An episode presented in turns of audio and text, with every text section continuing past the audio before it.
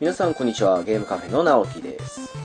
以前お伝えしていた通りに今回98回は今の時点で来ているゲームカフェ宛てのお便りを読むついでに何かしらの話をしようかなというそういう回になっております。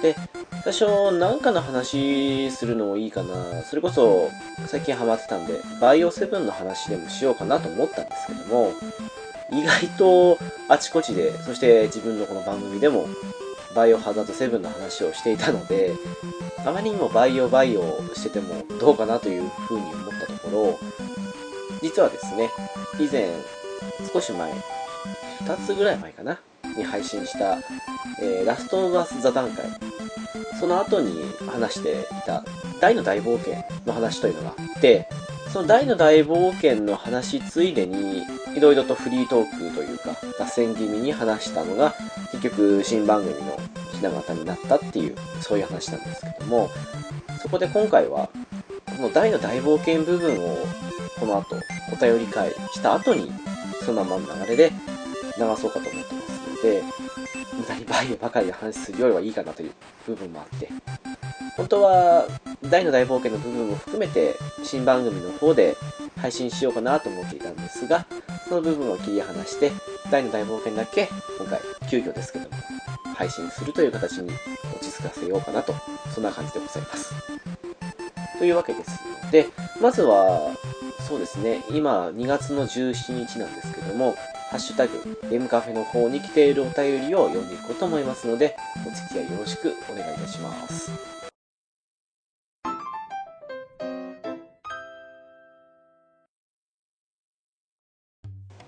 はい、というわけで、えー、ハッシュタグにいただいたお便りを読んでいこうと思います。まず最初はナッシュさんからですね。ありがとうございます。第94回のゲームカフェを拝聴しました。付き合う女性は違う趣味の方がいいですよ。趣味が違う女性の方が長く付き合いが続きました。妻はゲームに理解はないですが、お互いのことを尊重できたら趣味に口出ししないと実体験で思います。あと、ゲーマーな女性と付き合うと付き合いと失敗しますよということでした。ありがとうございます。はい。丸裸会ですね まあ、そうですね。うん、趣味違う方の方がというか、理解なくてももう、お互いにやってることに対して変に口出ししない方が一番いいんでしょうね、きっと。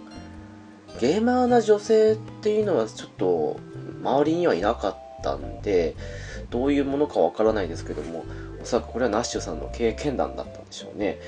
うん、やっぱりゲーマーな女子の方、まあ人によるとは思うんですけども、どうなんですかね。なかなかうまくいかない点の方が、下手したら多くなってくるのかもしれないですね。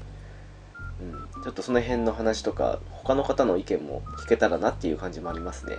というわけで、ナッシュさんありがとうございました。お次ですね。えー、猫やんさんから頂きました。ありがとうございます。フルフロンタル界拝聴我らが直樹さんをすっぽんぽんに。しかし FF10 を1日かけて全クリ。スパラボ F を1日かけて全クリ。ナオキングは化け物やってことでした。ありがとうございます。そうですね。フルフロンタル界、もう丸裸界ですけどね。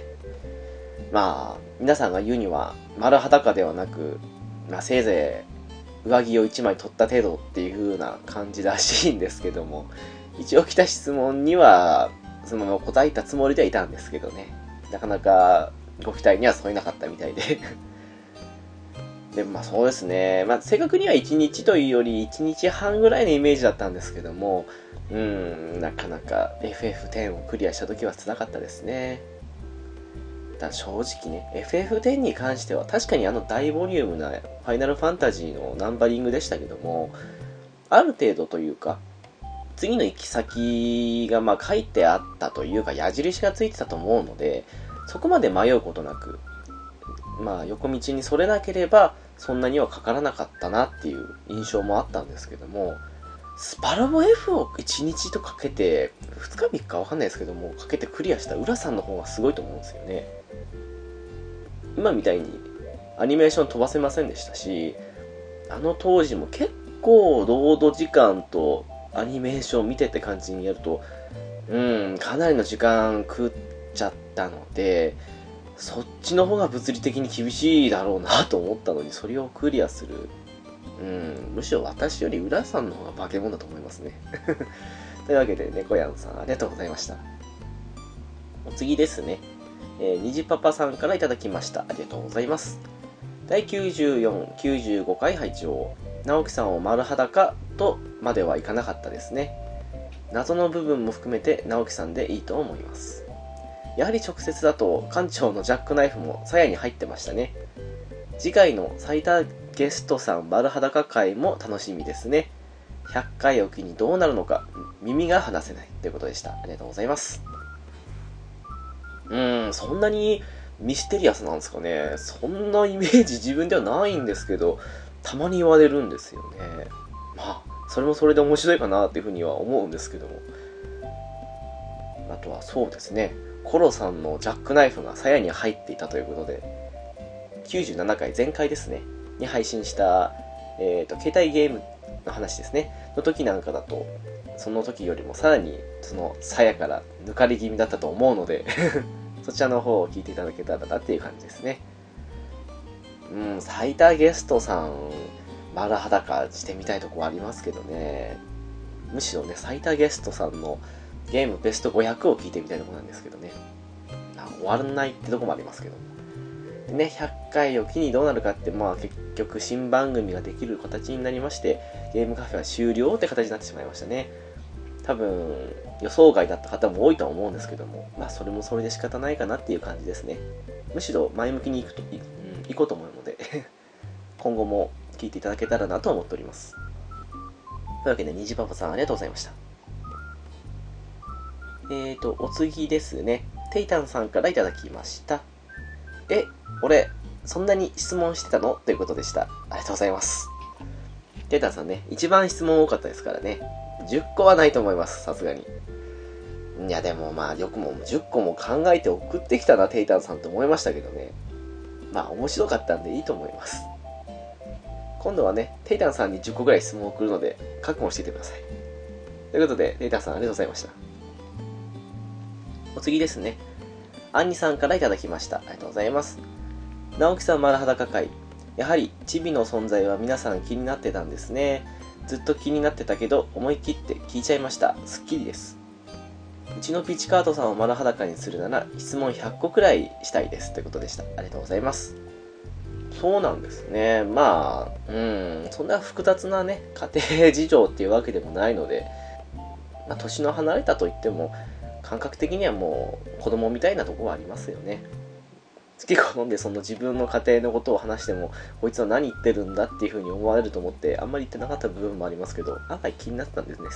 本当に そういうのは、改めて皆さんから言われると、あ、そうなんだって感じになりますね。市川とさんをまだ裸にするな、そうですね、100個ぐらい用意したいとこですけどね、用意しても、果たしてそれに対して答えてくれるかどうかも問題ですよね。ぜひもう兄さんがもう羽交い締めにしたところで質問100個ぶつけたいって感じもありますけども、まあそういう日が来たらいいですけどね。というわけで、兄さんありがとうございました。えー、そして、翔さんですね。まあ言わずと知れた元ゲームカフェ、そして今はアニメカフェ宛てにいる翔さんですけども。配信お疲れ様でした。直樹が話したい作品があっても、俺がいるとなかなか難しいことも多そうだと思い、ゲームカフェに出ることはほとんどなくなったけど、ゲームに詳しいウラキングさんやゲストと共に楽しい時間を共有できたことと思います。これからも直樹の自由に楽しんでということでした。ありがとうございます。うーん、確かに、もう、ぶっちゃけちゃうと確かに大変でした。難しかったし。うん。バイオハザードとスパロボを除くと、あと何があるっていう状況でしたからね。そんな翔さん、100回の方に実は出ていますので、その辺の振り返りというか、ぶっちゃけもある程度しているかな、してないかなぐらいの感じなんですけども、聞いていただけたらなと思っております。良くも悪くも、1回から50回までと50回以降のゲームカフェってだんだん変わってきた部分もありましたしその延長線上で結局新番組をやることになったっていうのも正直なとこあるので結果としては新番組になってしまったけどもこの道ね続編的なセカンドとかそんな2とかそういう形になっていたとしても私は変えていこうと思ってたのでまあいいかなと。なので私の自由に、うん、楽しもうと思いますので翔さんも頑張ってアニメカフェをやってください。というわけでありがとうございました。お次ですね。えーとピチカートミルクさんから頂いております。2個連続で来てますのでいっちゃいます。最新回拝聴。ん？翔さんがゲームの話してるじゃないか。なんだか新鮮だ。でもう一つが月中さんとピスケさん。何ほんわかな口調で 殺戮的なことを言ってんすか。ということでした。ありがとうございます。そうですね。そんな翔さんがね珍しくゲームの話してましたからね。それは新鮮だと思いますよ本当に。うん。まあもう今後彼がゲームの話をすることがあるのかどうかっていうところですけどね。そしてなんといっても月中さんとピスケさんのコンビですからね。もうどちらもすごくね癒し系な優しい感じの声と口調でまあ恐ろしいことを連発してましたからね。うん。恐ろしいなっていうふうに私も実は思ってました。まあそれも込みでなかなか面白い座談会になったんじゃないかなと思いますのでの座談会つながりで、えー、ピスケさんからもいただいているんですけども、えー、96回ラストオブアス座談会拝聴。いやーラストはやっぱり一人で走っております。申し訳ありません。たくさん語らせていただいて本当に楽しい回でした。ラスアス布教活動に少しでもつながったらと思います。ということでした。そうですね。もともとピスケさんがこここんな感じで話したいっていう熱意を受けてじゃあ座談会でもしますかっていうふうに言ったところもあったのでもうピスケさんが満足していただけたら一番かなっていうところはあったのでね。もうちょっと時間の都合というかそういうのもあってうん駆け足的になってしまったのはむしろこちらの方が申し訳ございませんって感じでしたけども楽しい回になったのは確かだったのでラスアスパート2の方にもうーん、多分来年ぐらいなのかもしれないですけどね、出ること考えたら、布教活動ということで良かったんじゃないかなと思いますので、いうわけでお二人ともありがとうございました。そしてですね、一応配信の都合という意味で言うんでしたら、今のところというか、ゲームカフェにいただいた最後のお便りになりますね。えー、KIM さんからいただきました。ありがとうございます。96回、字幕吹き替えとあるけど、ゲームも映画も吹き替えが楽ですね。映像に集中できるので、聞きながら行動できるのは楽なんですよね。そもそも日本の作品ですが、声優で、はてなってなったりするので、笑いということでした。ありがとうございます。そうなんですよね。字幕吹き替え問題ってありますからね。やっぱり、すごく難しいようなことを言いながら、バトルしてるような映画だった場合って、字幕の方の文字を追うので精一杯でアクションあんまり見れてないとかっていうのありますからね割と私の好きな「スター・ウォーズ」とかでも戦いながらちょっといろいろなことを言ったりする時もあったりするんでうん。そういう時は黙って吹き替えとかもしくは2回見るとかそういう感じのことをするんですけども基本的にね1回だけで済ませたい場合ってなんだかんだ言って吹き替えが一番楽なんですよね。ただまあそんな日本の作品でも声優さんで、ん？ってなるのは正直、うん、おっしゃる通りあると思います。声優さんもね、もちろんプロなんで上手い方ばかりなんですけども、中にはちょっとこれ合ってないんじゃないかとか、あと、うーん、ちょっとこの声優さんだと、これ表現しきれてないんじゃないかというか、もしくは自分の中に思っているイメージと違うような表現の方法というか、そういうのをしている方もいたりするので何とも難しいところはあるんですけども。でもそうですね。なんだかんだ言って吹き替えが一番楽です。2週目は字幕でして英語音声で楽しむっていうのもありだと思いますしね。それだけラストオブアスっていう作品が限りなく映画に近いっていう、まあ、そんなところでもありますけども。早くパート2はやりたいとこですけどもね。というわけで KIM さん、ありがとうございました。現在のところですけども、ゲームカフェの方にいただいているお便りはこの辺ですね。はい、というわけで、ここからは大の大冒険の話をしていってますので、えっ、とですね、私と、あと、ピスケさんと、そして月中おぼさんの3人で話しています。ちょっとその、その後に続く話もあるわけですけども、途中で切るっていう都合上、どうしても変なところで終わってるかもしれないですけども、その辺はご容赦いただけたらなと、そんな感じでございます。では、お聞きくださいませ。どうぞ。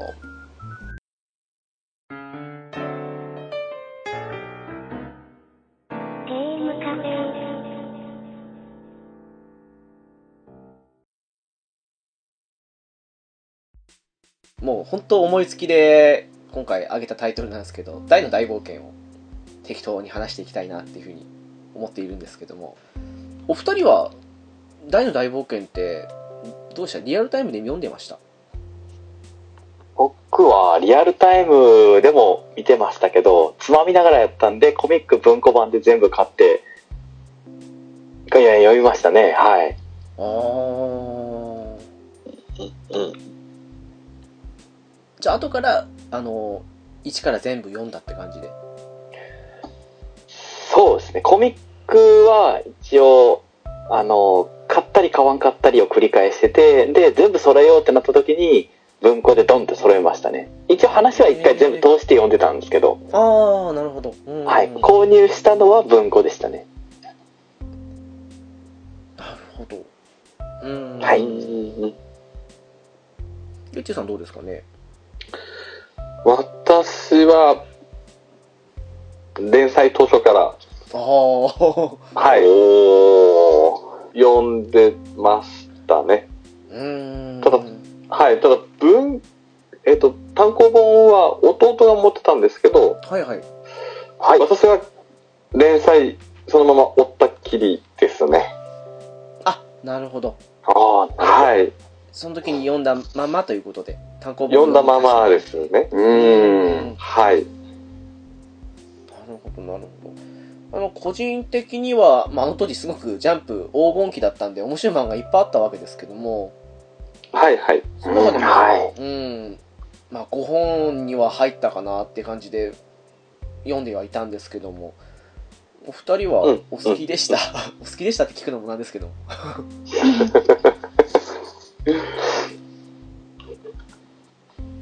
も。うんどっちかっていうと、その、連載をしてる時も面白かったんですけど、その、コミックとかで読んだ時にやっぱりどんどんどんどんハマってきましたね。うん。はい。やっぱ何回も読めば、噛めば噛むほどみたいな感じの話の深さがあったんで、あー、なるほど。うん。はい。うん。ですね。うん。ゆっちゅうさんも基本的には、好きか嫌いが好きみたいな感じで。私も、そうですね。最初でも結構流し読みだったんですね。あー、はいはい。はい。えで、で、途中、アバン先生のメガンテあたりからですね。おあそこから一気にもう持ってかれたって言いますか。うん。はい。もうあそこからハマって読み始めたって感じですね。ううんん。うんうん。はい、はい。大きいですよね。あの、ハドラーの登場と、まさかの勇者うんのはい。アバン先生ですけども。うん。そうですうね。ん。うんい。やでもそうですね、本当に間違いないシーンですね。確かにあっから始まりましたね。大の大冒険の熱いのは。そうですね。うんうん。はい。確かに。なので、うん、最初ダラダラ行くのかなって思ってたんですけど、うん、うん、確かに。うん、あの展開が急で、やっぱりぐっと心つかまれましたね。確かに。うん、うん。そうそう、本当ですね。だらだら続くかと思いきや、一気に大魔法出てきちゃいましたもんね。魔王。魔王、ハードラーが、いきなり魔王が出てきちゃうっていう。もう、はいはいバラモス的な感じですよね。ドラクエ3で言うと。ああ、ですね。は いいきなり出てきちゃうっていう。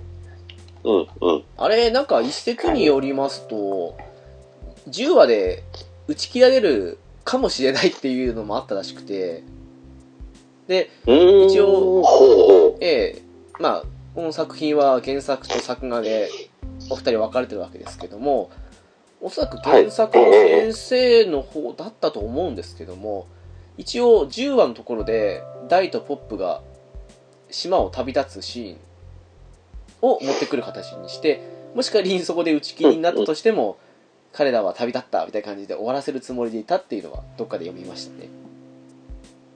え。だおからもしかしたら最初のダラダラは、ダラダラは、まあ、コマ、まあ点数稼ぎ、なんかもうね、あ合わせる感じというか、だったのかもしれないですけども。なるほど。そこで終わっても全然面白くない作品ですね、正直。ですよね。うんうん。アバン先生しかかっこよくないですもんね。そうですね。かっこよく散って終わったですからね。えー 眠れる獅子とヘタレっていう、それが旅立っただけっていう。ですよね。うんうん。あそういえば、結局、ピスケさんは、あの、今回、今ちょうど、星のドラゴンクエストで、大の大冒険コラボ来てましたけど、プレイはされなかった感じですか？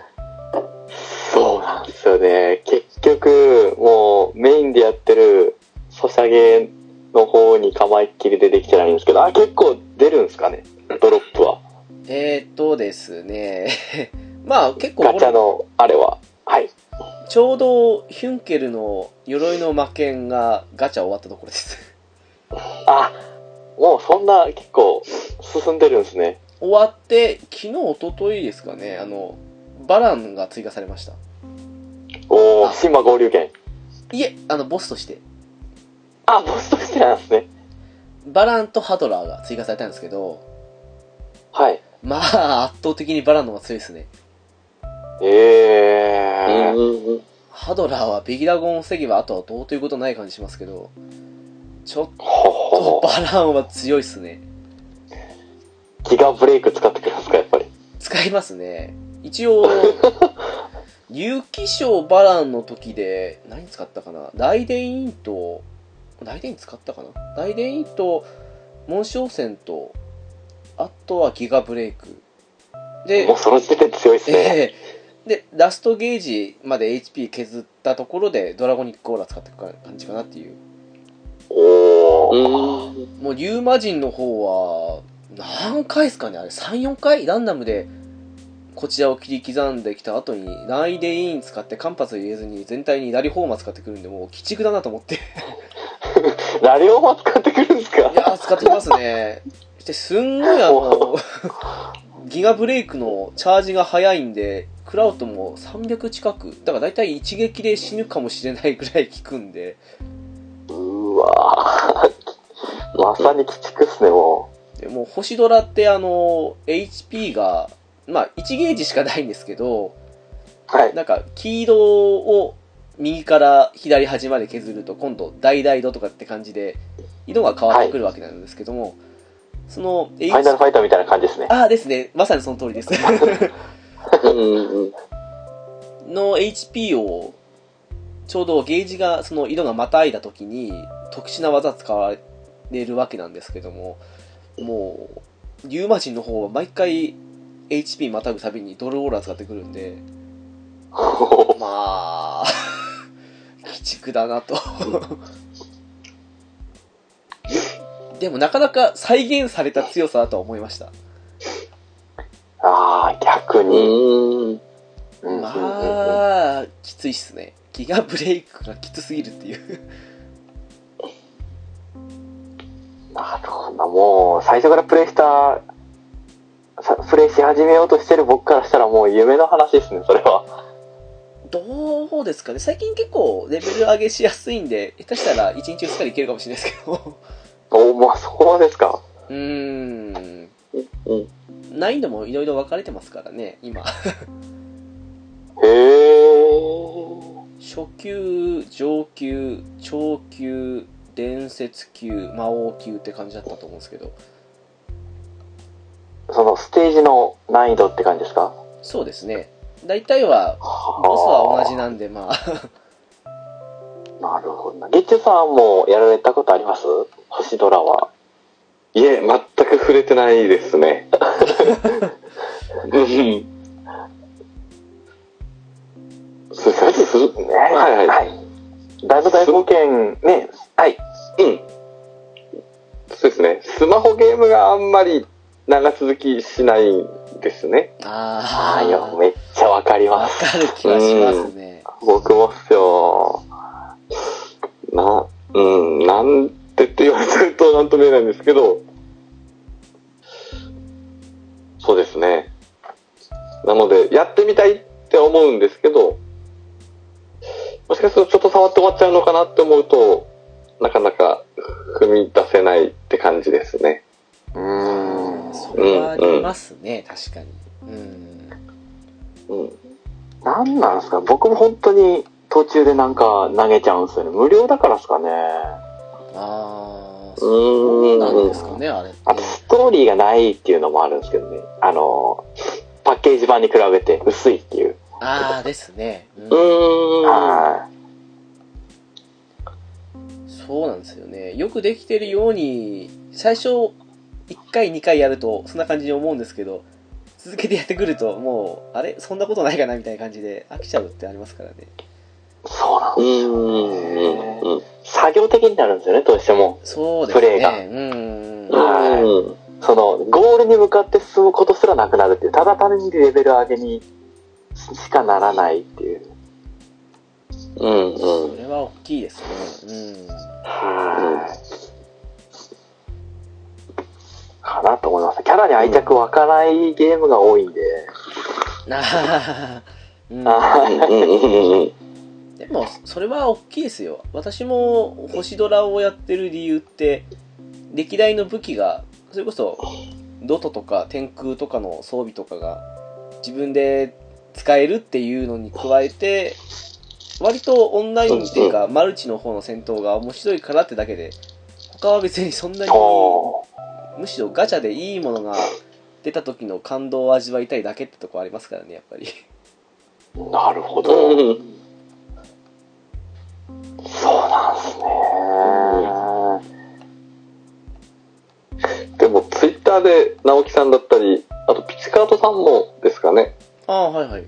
はいはい。やっぱ、見てると、やっぱやってみたいなっていう気持ちにはでも、やっぱなりますよね。うんうんうんうんあれは当たるとテンション高くなってちょっとやる気出るんですけど、はいはい外れると一気にやめたくなりますからね やっぱりそれありますね。そうですよねと、なんかポイント貯まったみたいな感じでガチャ行くぞっつってダダダッ充電したら全部雑魚いやつしかなかったとかやと、えちょっとテンション下がりますね。うーん。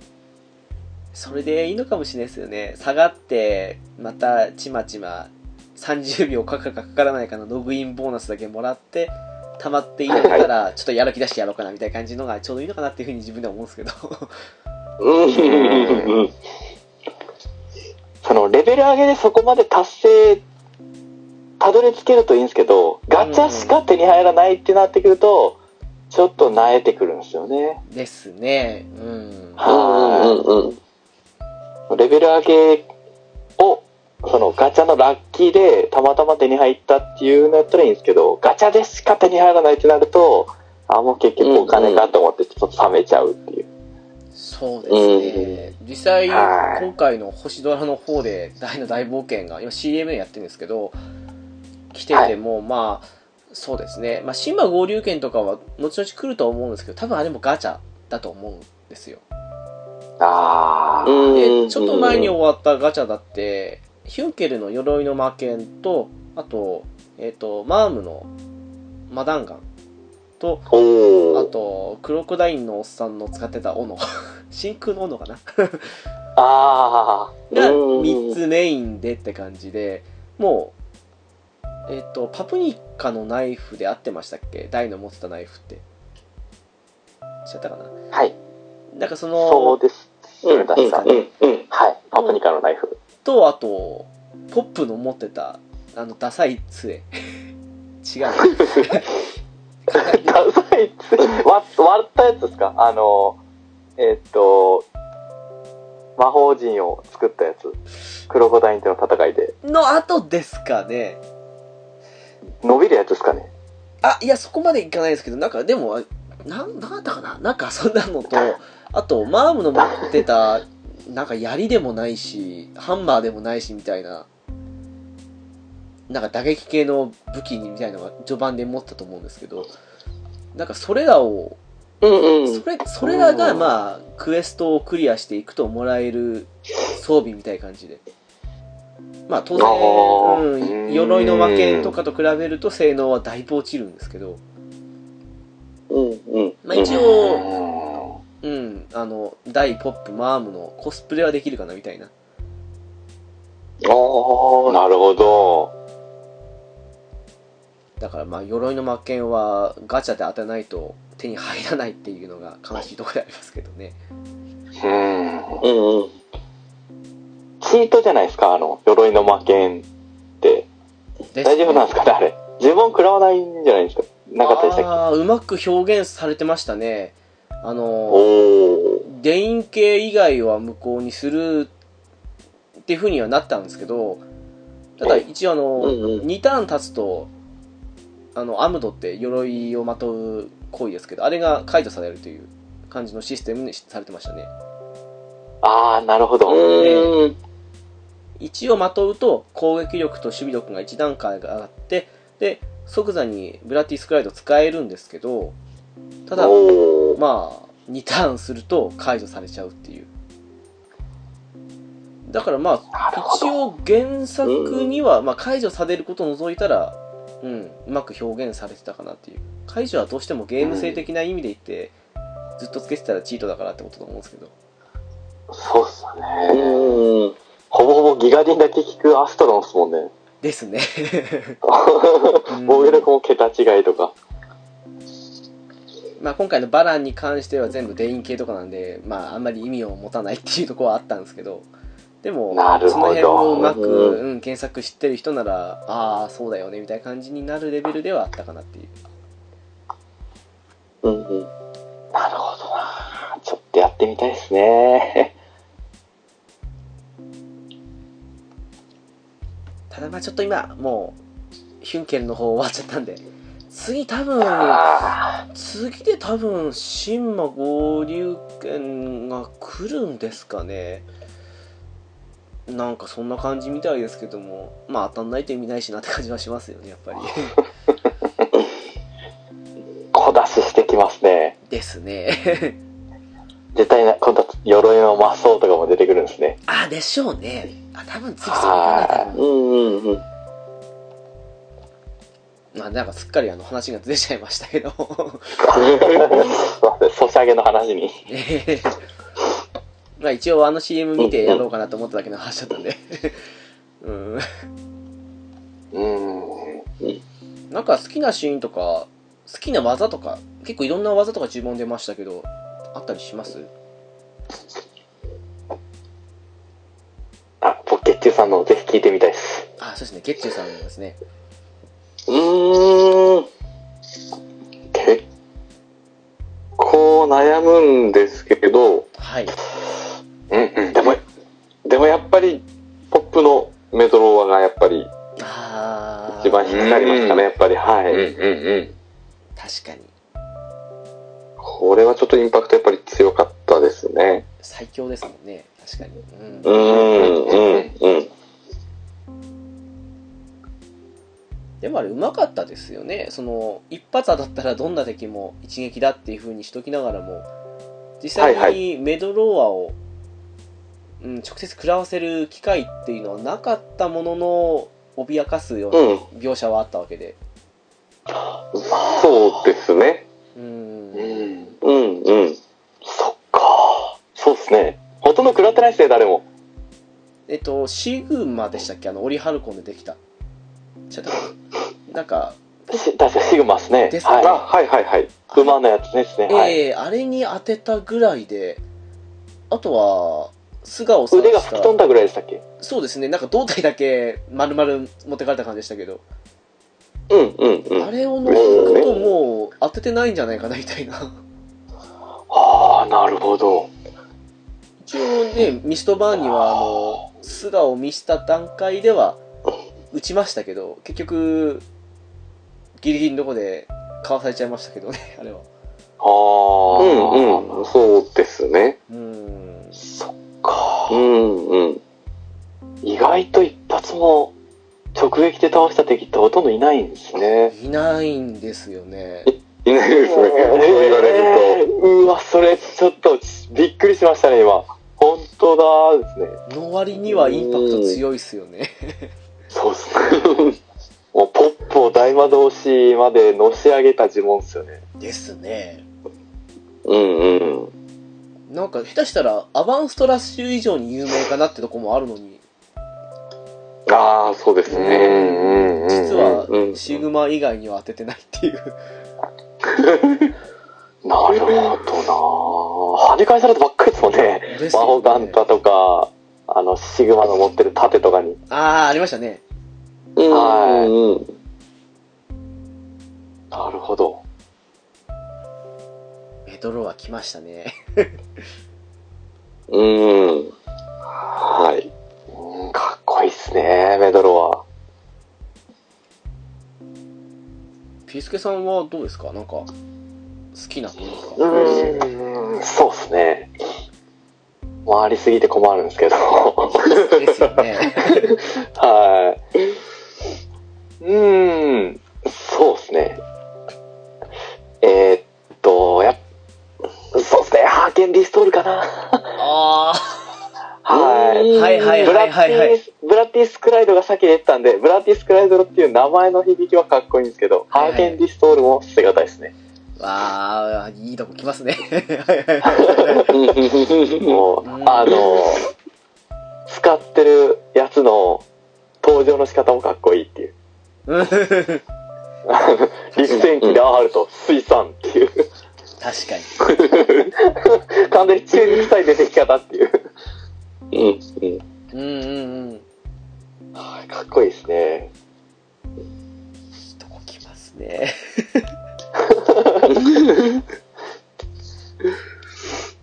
ーん、じゃあ私なんかはもう、そうっすね青木さんは何でしょうね、使ってる人はあんまり好きじゃないんですけど、ただ、衝撃だったのは、フィンガーフレアボムズですね。うん。あはいはいはい。あ、来ましたね。レラーズオーバーを5発っていうのが少し衝撃でしたね、やっぱり。すごいっすよね。死ぬわと思って。うーん。うんうんうん。もう数々のポッドキャストでも語り継がれる。技っすね。もう、大の大冒険の題名知っても言っても過言じゃないぐらい有名っちゃ有名っすね。シンガーフレアボムズ。みんな一回は真似しますよね。指を広げて。メラゾーマ。です。ですね。うんねえ、もう、フィンガーフレアボムズも、アバウンストラッシュも、あと、さっき出ましたけど、メドローはもう全部真似しやすいですからね。本当っすよね。確かに。うんうん。何回ほうきでアバンストラッシュをしたかですよね。いや、本当ですよ。もう私はね、ピスケさんとはあの年齢と学年一緒なんで、よくわかりますよ。ねとりあえず、剣は逆手に持たないといけないんですよね。そう、あの、放棄持ったら絶対にアバウンストラッシュしないといけないですからね。そうそうそう絶対そう。うわって一回、ほうきの、あの、白鵬を教室に巻き散らす。ええアバンストラッシュって思う。うんそんな感じですよね。はい。終わり際にはアローとか出てきましたからね。出ましたね。もうあの、放棄持ってる友達に切りかかるっていう。クロスしていくんですよね、もう。アローとブレイクっすよね、確か。ですね。うんうん。いやいやいや、まあいっぱいありましたけどね。名前がかっこよすぎる技ばっかりじゃないですか、でも。ああ、ですね。あの、西洋十事件とか。うんうんうん。構えも、すごくね、いい構え。縦切りと横切りの構えですからね。うんうん。誰でしたっけ扱ってる人、あの、ロンベルクス師匠ですロンベルクですね。ロンベルクス。懐 かしいなぁ クロス系が多いっすね。よく考えたら。その剣を振り下ろす的な感じのが。そうですね、確かに。う。うんん。なんか、ノバの、なんでしたっけ、ノーザンクロスでしたっけ？何でしたっけ？ン、ノーザン何でしたっけ？ノーザンだけ覚えてますけどね。多分、北の勇者だからですよね。あ北極星みたいな感じから来てるんですよね。うん名前が。あの、あとは、前うんにうん、うん翔さんが、えっと、このゲームカフェでやった時に言ったんですけど、何でもはいあの、ベギダーゴンとかもそうですけど、漢字表記してるのかっこいいって言って。あー、あですよね。かっこいいですよね。極大消滅呪文とかですよね。ええうんうんうん。あの辺がすごく、ええいいですよね。かっこいいですよね。極大鮮熱呪文、ベギダゴンとかそんな感じで。うんうん。ベギダゴンは両手じゃできないけど、イオダは片手で撃てるとか、そういう区別もなんか、当時のドラクエからは分からなかったんで、そんな感じなっていうのがあったうりして。ん。はいはいはい。なるほど。フィンガーフレアボムズも漢字じゃなかったでしたっけ？違いましたっけ？ゴシフィンガー？何でしたっけ？ああ、そうですでよね。すね。えっとですよね。ゴシ、ゴシなんたらですよね。なんとかだん、なんとかだんだったような気がします。やっぱそうなんですね。ゴシ〇〇団って感じですよね。いいっすね。これ中に臭いところが。当時は何も気にしないで見てましたけどね。うんうんうん。なんか魔そ法意味とかもそう、ですえよ。、魔法。えっと、ま、はいなんだっけ、魔法意味ってあったじゃないですか。ええええええあの、戦火烈光剣に応用してたあの、むしろ、ホイミーと違って、生体を破壊する的な感じのが、あれがあの、過剰なんたら呪文って、回復呪文かな？とかっていうのって、そこで私は過剰っていう言葉を知ったのは、今でも、なんか辞書で調べて思えたっていうのがありますね。過剰回復と思って。なんぞやって感じでしたよ、本当にね。漢字の勉強もできる大の大冒険ですね。本当ですよ、もう、すいごい。い、いい漫画でしたよ。適度にエロも入りの。あ、そういえば意外とそういうの多かったですよね。ちょこちょこありましたよね。あの、うん何でしたっけ、あの、三賢者の中の一人の、あの、お姉さんっぽい人。あのー、名前忘れた。名前を忘れちゃったんですけど、ヒュンケルに恋してる方でしたっけ、あ、そうです、そうです。はいはいはい。そうですね。名前が出てこないですね。誰やったかな？いましたね。なんか適当なこと言うと怒られそうなんで、調べた方がいいですね、これは。えっ、ー、と、ウィキペディア。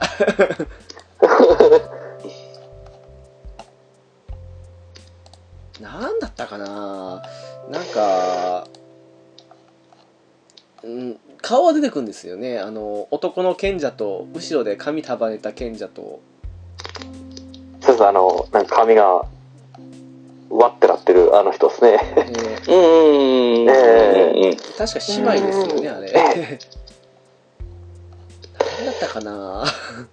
なんかいましたね、でも。なんであの人を、あの、ポップが、なんか、教えてくれよみたいな感じで、あの、はしごの上に乗ってるのを、ぐいぐいとスカート引っ張ってたら、スカートずり落ちちゃってパンツ姿になっちゃったとか。あなんあ。か、覚えありますわ、それ。はいはい。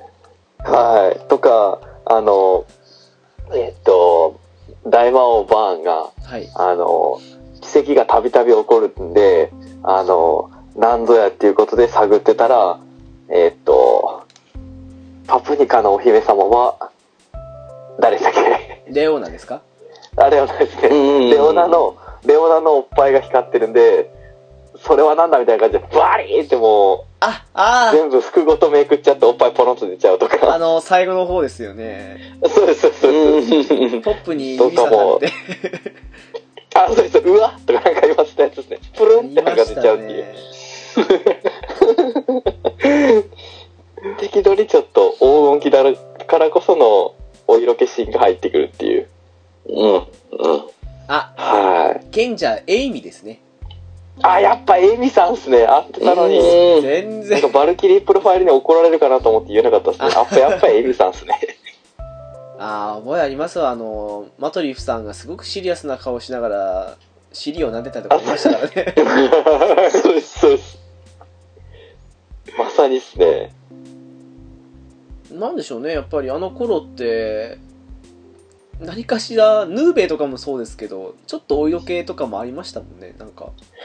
今もあんのかそうですみんな書きたいんですよね、多分。漫画家さん的に。あはい。制限かかってるから書けないだけで多分、みんな書きたいんでしょうね。本当は。エロ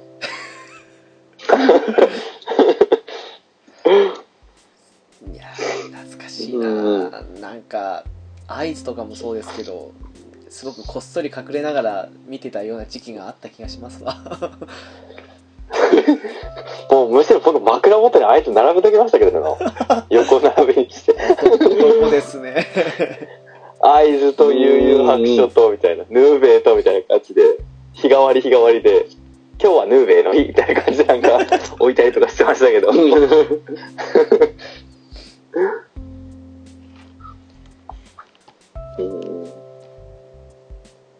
なんかすごく印象に残ってるエピソードとかってあります？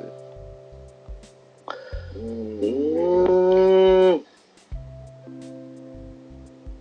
あれどうすかね、あの、えっと、結構序盤なんですけど、はいはい。真ん中くらいかな？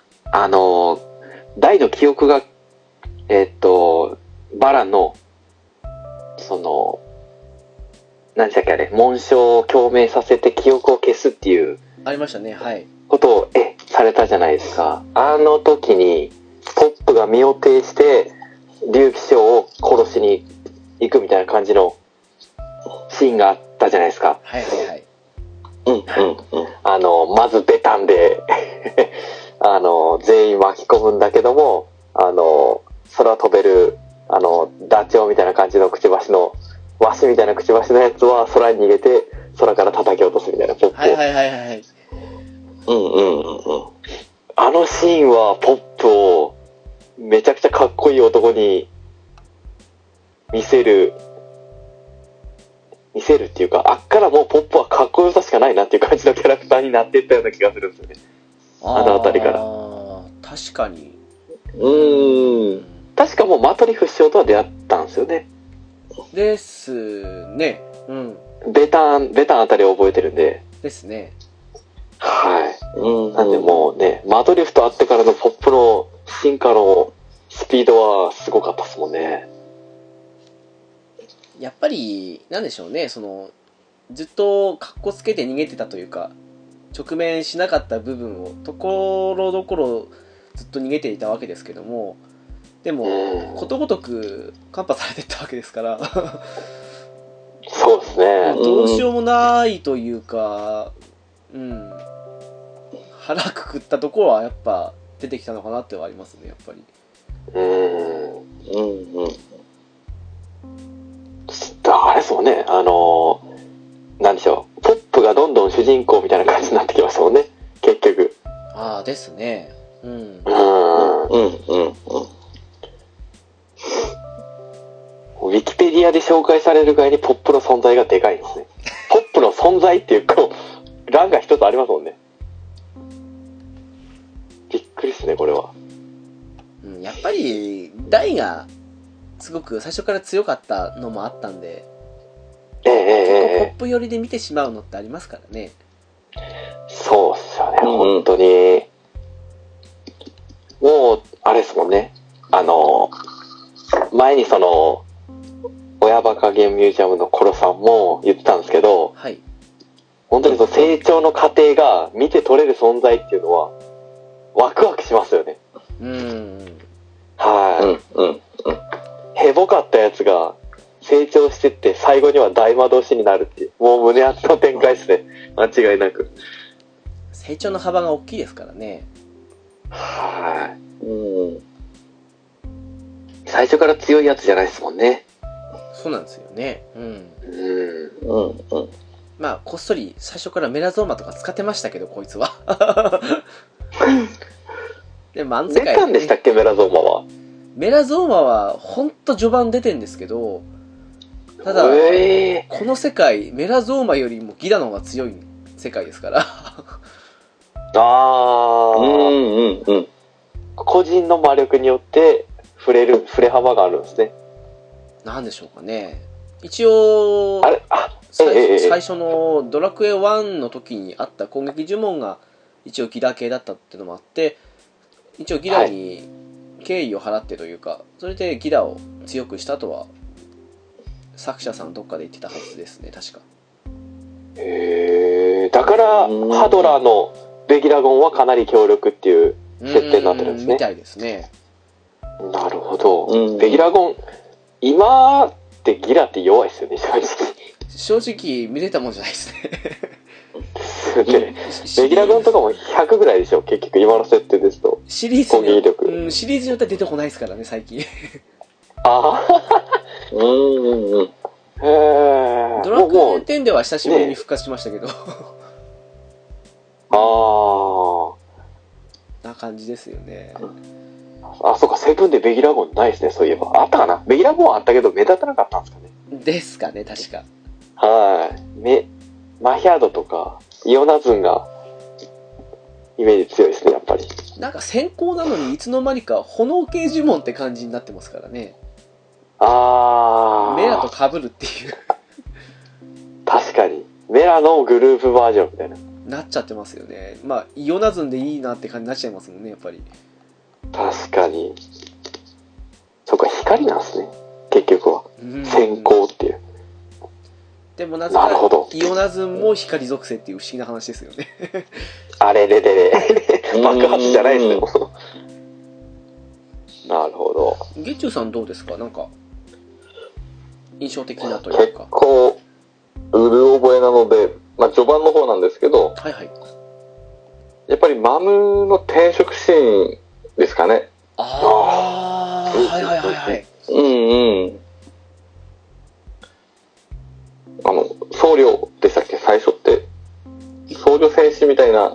感感じですよねじですよねうんはいうんそこからまあ武道家になるっていう。ううんうんこうんうん。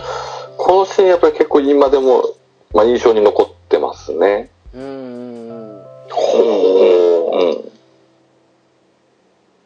なんだかんだ言って回復魔法も覚えたままの舞踏家でしたからねああ、そうですね。うん、う。うんんうん。文句みたいな感じなんですかね、FF やと。ああうんうん。近いですよね。うん。はい。確かにそれまであまり取り柄がまあ銃を壊した後からは取り柄らしい取り柄がなくなってきてましたからねああ、そうですうね。んうんうんううん。ん。確かにそうですよねうん。でもやっぱりマームが一番好きっていうわけでもない感じですか？あ、でも、女性キャラだとやっぱりマムが一番好きですかね。あーうんう。んうんうんうんうんうん。ちなみにマームはい初期の髪型と後半のポニーテールどっちが好きですか？やっぱ私は後半のポニーテール派ですから。ああ、さすがさすがですね、うんうんうんうんうん。私も同じですうん あの髪型時代を反映してますよね。もう流行らないですよね、あの髪型。あーあの初期の方ですか？はい、あの、なんか、松田聖子みたいな感じで。確かまあ そうですうんねうんうんうん。確でもかなんでしょうね、やっぱりポニーテールのイメージがやっぱ強すぎるっていうか、に。うん。やっぱうんマムに似合ってるって言えばいいですかね。確かに。確かに。うんうんうんうんうんうん。なんか別の一人みたいに感じしちゃいますもん。前半のマームと後半のポニテマームって。ああ、うんはい同はい。じ人のはずなんですけどね。うん。うんうん。なるほど。うーん。うん。うん。あんまりでもそうですね、印象的なシーン、うーん、ああ、でもそうですね、本当最後の最後ですけど、あの、台が降ってきた時に、ポップが真っ先に駆けつけたのは、すごく好きだったかなっていう。なるほど。ああ、はいはい。はい。そこに来て最後でポップで締めるかと思ったら、ちょっと、チャチャが入りましたけど。でもまあ、あのシーンがすごく好きだったなっては、ありましたね。うん。そうやってやっぱり最初から最後まで、うん、大とポップの物語だったかなっていうような感じがして。はいはい。うんうんうんうん。うん。これは、えっと、本当は、バラン戦の後で、バランを倒して、すぐに大魔王編に行って終わりだったっていう説もあるんですけど、ああ、なるほど。一応なんか人気が出たのか、どういう理由かわかんないですけど、その後も続いて、今のような形になったっていう説らしいんですけども、なよく ドラゴンボールとかだと、あの、先延ばししすぎて、ちょっうんと、。うん。どこで終わっとけばよかったんじゃないのっていう問題が出ますけど、はいはい。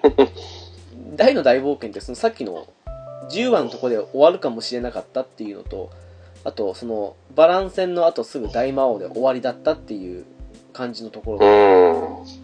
あとは本当なら最後キルバーン出てきましたけど、あの後に魔界編があったんじゃないかっていう説があるんですけど、皆さんどの辺がこの版がベストかなっていうふうに思いますかね？うん。うん。まあ実際に見てないというか、そのそこで終わるにしてもどんな形かわからないところもあるんですけど、うん。うんうん。はいはい。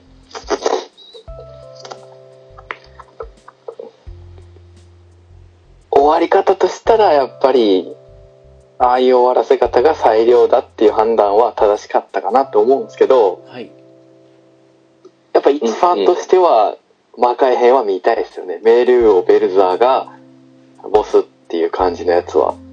ああ、ですね。うん。ねやっぱり、なんつうんでしょう。大好きなキャラクターが、あの、もう一回出てくるっていうのはちょっとやっぱり、夢っちゃ夢ですよね。ジャンプでやらなくても、ウルトラジャンプとかでやってほしいなとか思うんですけどね。ええうんうん。はそういえばあれ、い。やっぱメ昔のね、はい。あの、あれはか、あの、獲得できると思うんで、ファンは。それは確実に言えますよね。うん。うはんうん。やっぱり見たいですもんね。い。見たいですね。その魔界にね、行っちゃったっていう設定にしてほしいですよね。あの、大は。ああ、なる大ほど。魔を倒した後に。はい。うん。あれ、メイリオが、あの、石化してるじゃないですか。そうですね。で、大魔王バーンもあれ、最終的に石化してるじゃないですか。うんうんうん。ああ、そうですね。なんかあれは、もうひ一人、一人と、一人と言っていいのか分かんないですけど、バーンとベルザーともう一人、その魔界か分かんないですけど、権力者がいて、で、それぞれに失敗した時は自分たちが石化するような呪いみたいのをかけたとかかけないっていう感じの話もあったらしいんですよ。うん。へえ。まあ、どこまで本当かわかんないですけど、その場合ってやっぱり、その残されたもう一人がボスなのか、もしくは、ベルサーが何らかの形で復活するのかわかんないですけど、うん。そういう展開もあったのかなとかって、少し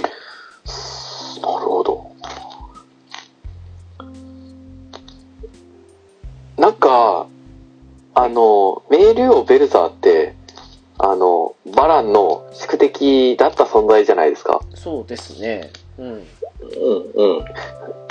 けどなんか最後まで読んでると、メールオベルザーってそこまで悪い印象がないんですよね。悪いことしてないからっていうのもあるかもしれないですけど、はい。なんか、最終的に一緒に戦うんじゃねえかぐらい思ってたんですけど、あー、大体そうだ何うんはい。何かしらのいいことを、なんか手助けをするみたいな感じで、敵の敵は仲間みたいな感じで、ああ、なるほど。うん、うん、うん。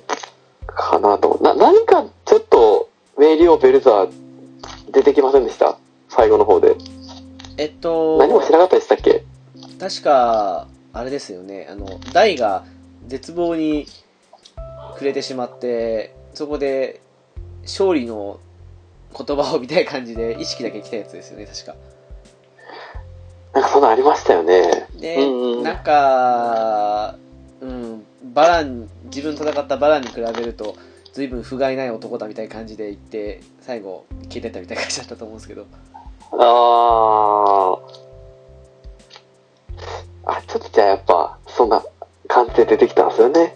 少し。そうですね。うーん。やっぱ見たいですね。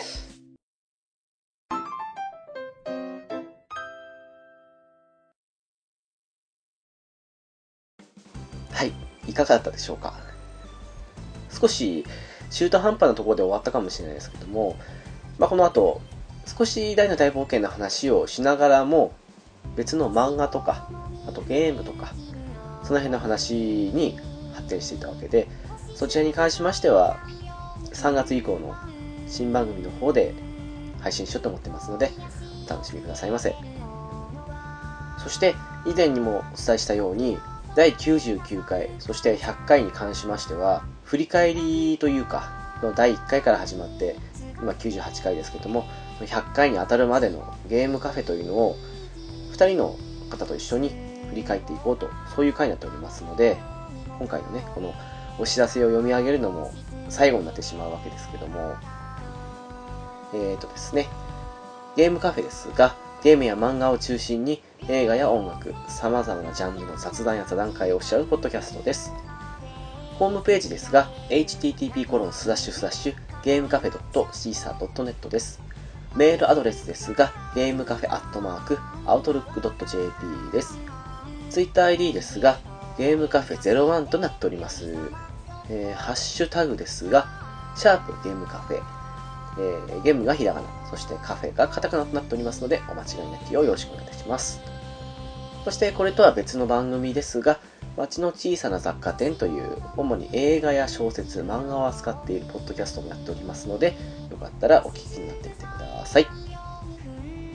もう99回、100回に関してはこのお知らせは言わない形になっておりまして、そしてですね、もう98、99、100回分のお便りなんかは、新番組の方で読み上げていきたいと思っておりますので、ですので、安心してと言ったらなんですけども、もう今まで通りに送っていただけたらなと思っております。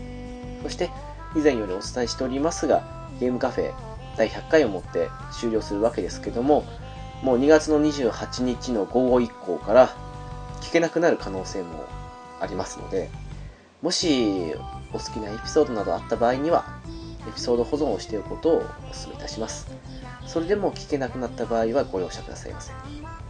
そしてメールアドレスですが、ゲームカフェアットマークアウトルック .jp は今後使う予定はないので、一応こちらの方に送っていただいても気づけば取り上げますけども、基本的には使ってないので気づかない可能性もあるということは先に言っておきたいなと、な感じでございます。はい、というわけで、残すところあと2回。その2回も同時配信予定ですので、実質あと1回のようなもんですね。だんだん寂しくもなってきましたが、新番組の方もどんどん盛り上げていきたいと思ってますので、お楽しみにしていただけたらなと、そんな感じでございます。というわけで、ゲームカフェの直樹でした。次回もよろしくお願いいたします。